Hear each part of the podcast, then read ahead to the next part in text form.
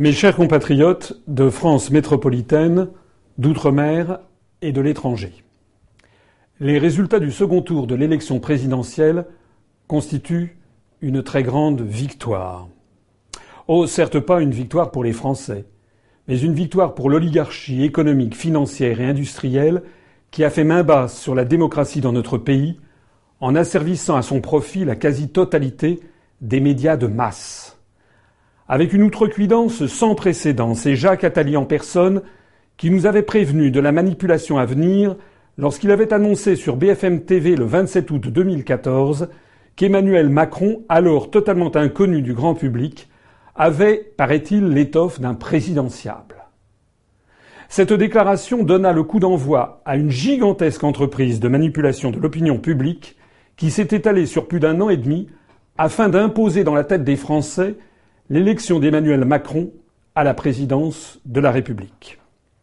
Rien qu'au cours de l'année 2016, plus de 17 000 articles de journaux, 75 couvertures de magazines et des centaines d'heures de passage dans les plus grands médias audiovisuels du pays ont été consacrés à ce personnage et ont été assortis des commentaires les plus ridiculement dithyrambiques. Cette promotion, organisée comme celle du lancement d'une nouvelle lessive, s'est faite plus insistante encore depuis le début de l'année 2017. L'application de la loi Urvoas et les relevés du CSA ont conduit à un scandale absolu d'inégalité médiatique entre les candidats. La bonne compréhension des forces qui imposaient M. Macron a incité tous les opportunistes de la politique française à se rallier de façon pathétique et burlesque à ce candidat. De Robert à Alain Madelin, de Nicolas Sarkozy à Jean-Pierre Chevènement, de François Bayrou à Benoît Hamon, de Pierre Laurent à François Fillon, de Ségolène Royal à Dominique de Villepin, tous ces carriéristes avides d'obtenir une miette du festin à venir ont trahi la France et leurs électeurs au premier coup de sifflet de l'oligarchie. Le résultat est là. Emmanuel Macron est hélas élu pour cinq ans il va pouvoir appliquer servilement les grandes orientations des politiques économiques, les GOPÉ, de la Commission européenne, dont j'ai été le seul à alerter les électeurs pendant la campagne présidentielle. Au cours des mois et des années qui viennent, les Français vont pouvoir constater avec effroi que tout ce que j'ai dit va se révéler exact. En dépit d'une opposition massive des Français, M. Macron augmentera la TVA et baissera l'impôt sur les grandes sociétés, ce qui revient à faire payer les pauvres et à enrichir les plus riches. M. Macron mettra en œuvre à marche forcée la déréglementation des professions réglementées, l'ubérisation généralisée de la société française, la fin des CDI, la baisse des prestations chômage, le démantèlement du droit du travail, la remise en cause du SMIC, la braderie des industries stratégiques françaises au profit des États-Unis et de l'Allemagne, les fusions forcées de communes, la disparition programmée des départements et l'alignement de plus en plus complet de la France sur les positions géopolitiques agressives et belliqueuses de Washington et de l'OTAN. Oui, décidément, c'est une victoire éclatante aujourd'hui des forces qui ont décidé de la dislocation de la France et de l'assujettissement collectif du peuple français. Mais cette victoire est aussi une victoire à la Pyrrhus. Vous savez, ce roi de l'Épire qui avait triomphé des Romains en 280 avant Jésus-Christ et qui avait triomphé au prix de telles pertes qu'il s'était écrié Encore une victoire comme celle-là, et je serai perdu. Oui, les forces euro-atlantistes viennent de remporter une victoire à la Pyrrhus, car l'élection d'Emmanuel Macron est fondée sur l'ignorance et sur une extorsion de volonté par des procédés de marketing politique. Cette élection ne repose donc pas sur l'adhésion profonde et sincère du peuple français. En porte témoignage le niveau record atteint par le taux d'abstention qui est, semble-t-il, supérieur à 25%, ce qui constitue du jamais vu depuis 1969 lors du second tour d'une élection présidentielle en porte également témoignage le pourcentage sans précédent historique des votes blancs et nuls de l'ordre de 9% des inscrits. De telle sorte que M. Macron est élu avec moins de 45% des inscrits, alors même qu'il était opposé à l'extrême droite. Il faut noter qu'il ne rassemble qu'un million et demi de voix en plus que le nombre d'électeurs ayant préféré l'abstention, le vote blanc ou le vote nul, semble-t-il. Oui, les forces euro-atlantistes viennent de remporter une victoire à la Pyrrhus, car cette élection forcée de M. Macron a transformé la scène politique française en un champ de ruines. Quasiment toutes les forces politiques ressortent pulvérisées de cette gigantesque manipulation médiatico-électorale. En appelant tous à voter Macron, les dirigeants des Républicains, du Parti socialiste, du Modem, de l'UDI, de EELV, du PCF et j'en passe, ont avoué que le clivage droite-gauche n'est plus qu'un miroir aux alouettes puisqu'ils sont tous en faveur de l'assujettissement de la France à la construction européenne et à l'OTAN. Même s'ils disent le contraire, ils acquiescent tous à la destruction de la France qui est en cours et dont M. Macron est désormais en charge. Le Front national, quant à lui, apparaît une nouvelle fois comme l'élément décisif qui permet à ce système mortifère de se maintenir pour la septième fois depuis 1974, un membre de la famille Le Pen vient de subir un échec cinglant. Avec 34,2% des suffrages exprimés et seulement 22,5% des inscrits, l'échec de Madame Le Pen est d'autant plus spectaculaire qu'elle ne pouvait pas rêver de conditions plus favorables pour son élection. Elle avait face à elle un candidat de dix ans son cadet, souffrant d'une instabilité psychologique manifeste, apparaissant comme le successeur d'un François Hollande honni et présentant un bilan accablant de son passage au secrétariat général de l'Élysée et au ministère de l'économie. Alors qu'elle ne pouvait rêver d'avoir de meilleures cartes en main, Madame Le Pen s'est sabordée, notamment en menant un débat télévisé grotesque où elle est apparue par son comportement outrancier et par son incompétence notoire comme encore plus indigne de la fonction que son contradicteur.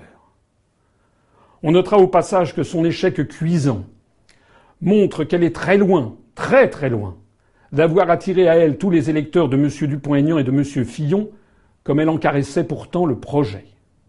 Le nombre d'électeurs de Mme Le Pen, de l'ordre de 10 500 000, est très inférieur au nombre de ceux qui ont préféré l'abstention, le vote blanc et le vote nul de l'ordre de 16 millions. On notera aussi tout le bénéfice que les euro-atlantistes retirent de cet échec, puisque l'incompétence, l'inconstance et la confusion de Madame Le Pen ont été savamment mises en avant par les grands médias pour faire croire aux Français qu'il serait absurde et déraisonnable de sortir de l'Union européenne et de l'euro. La question qui se pose aujourd'hui est de savoir jusqu'à quand la famille Le Pen va continuer à prendre la France en otage. Dès demain, Madame Le Pen et son compagnon Louis Alliot retrouveront leur siège au Parlement européen grassement rémunérés. Dès demain, les dirigeants du Front National inviteront ceux qui leur font confiance à se mobiliser pour 2022. Je le demande ici à ceux qui ont voté pour Madame Le Pen. Combien de temps encore faudra-t-il pour que vous regardiez la réalité en face? Après l'échec de M. Le Pen en 1988, le Front National vous avait assuré que la victoire serait pour 1995. Après l'échec de M. Le Pen en 1995, le Front National vous avait assuré que la victoire serait pour 2002.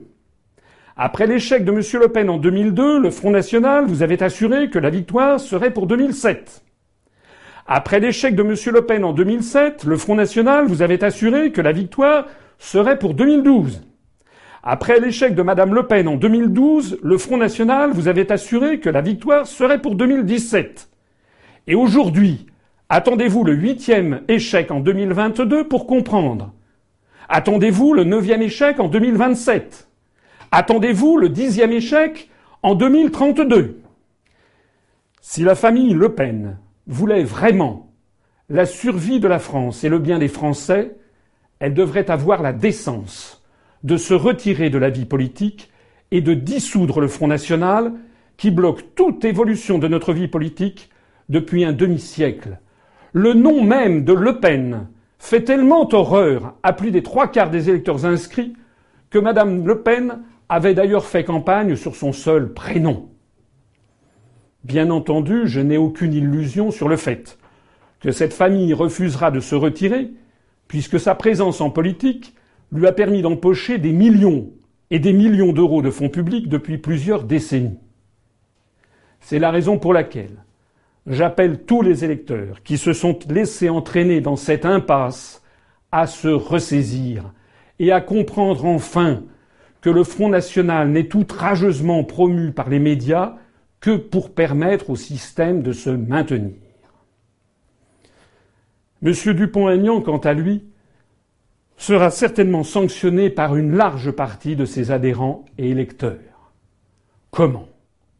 Comment a-t-il pu avoir l'audace de faire campagne sur le thème ni système ni extrême jusqu'au premier tour de l'élection présidentielle, puis de faire alliance avec le Front national juste après, en trahissant ainsi ses électeurs en l'espace de 72 heures. Une telle duplicité laisse pantois et le disqualifie. Quant à M. Mélenchon, s'il n'a pas explicitement appelé à voter Macron, il a en revanche appelé à faire battre Mme Le Pen, tandis que ses principaux soutiens, Pierre Laurent, Clémentine Autain ou François Ruffin, appelaient expressément à voter en faveur du candidat d'En Marche d'ailleurs sans demander la moindre contrepartie. Je m'adresse ici aux électeurs de M. Mélenchon. Comprennent-ils que si Jean-Luc Mélenchon avait été opposé à Emmanuel Macron au second tour, le résultat eût été à peu près identique à celui de ce soir. Car l'immense majorité des électeurs de la droite et de l'extrême droite, même hostiles à Emmanuel Macron, aurait tout autant refusé de voter pour Jean-Luc Mélenchon que les électeurs de gauche et d'extrême gauche anti-Macron ont refusé de le faire aujourd'hui pour Marine Le Pen. La tragédie grecque, qui s'est déroulée encore une fois sous nos yeux, a démontré l'ingéniosité vicieuse des forces qui pilotent les grands médias et les grands instituts de sondage de notre pays en ayant d'emblée décidé qu'il y aurait cinq grands candidats et que les six autres ne méritaient pas l'attention du public, et en promouvant constamment Marine Le Pen et Jean-Luc Mélenchon, l'oligarchie s'est assurée un nouveau mandat de cinq ans. La formidable leçon de choses politiques qui nous est encore administrée en ce jour tragique, c'est que les Français ne pourront sauver la France, leur liberté, leur démocratie et leur niveau de vie que s'ils ont l'intelligence collective de rejeter à la fois le Front national et le Front de gauche. Il n'y a pas d'autre solution possible que de se rassembler en un nouveau Conseil national de la résistance au-dessus du clivage droite-gauche, seul capable de réunir une majorité au second tour de l'élection présidentielle. Certes, étant totalement inconnu du grand public encore quinze jours avant le premier tour, ayant été honteusement non médiatisé pendant dix ans, j'ai obtenu un faible score au premier tour par rapport à ceux obtenus par Marine Le Pen et Jean-Luc Mélenchon. J'en conviens. Mais quiconque regarde les choses avec objectivité se rendra compte que je suis le seul, le seul, qui aurait pu battre Emmanuel Macron au second tour pour la simple et bonne raison que je suis le seul qui aurait pu rassembler sur son nom des électeurs venus de tous les horizons politiques. L'heure ne doit pas être à baisser les bras. Plus que jamais, les événements donnent encore et toujours raison aux analyses et au positionnement politique de l'UPR. Après la victoire du roi Pyrrhus, les armées romaines avaient puisé dans leur colère de nouvelles forces et une résolution plus farouche encore pour continuer le combat. Et, de même que les armées romaines finirent par battre Pyrrhus, de même l'UPR finira par vaincre ceux qui veulent détruire la France. C'est la raison pour laquelle j'appelle ce soir tous les Français à se mobiliser immédiatement en faveur des candidats que nous allons présenter dans toutes les circonscriptions législatives de métropole, d'outre-mer et de l'étranger. Vous trouverez la liste de nos candidats sur le site législative au pluriel législative.upr.fr que nous venons tout juste de lancer ce soir. Le premier tour de ces élections législatives se tiendra le 11 juin prochain. Il est d'une importance capitale que toutes celles et tous ceux qui veulent permettre à l'UPR de faire valoir ses idées, qui veulent donner à l'UPR l'accès au financement public et aux médias se mobilisent et votent en faveur de nos candidats. J'appelle également le plus grand nombre d'entre vous à rejoindre immédiatement, sans tarder, les 27 300 personnes qui l'ont déjà fait. Face au désastre ambiant, face aux périls qui arrivent, face à la dislocation de la France qui est en train de préparer M. Macron et ses équipes, seul l'UPR reste fidèle à sa charte fondatrice, à ses analyses et à son programme. Face au champ de ruines, seul l'UPR reste debout, seul l'UPR mérite votre confiance. Françaises, Français, vive la République et vive la France.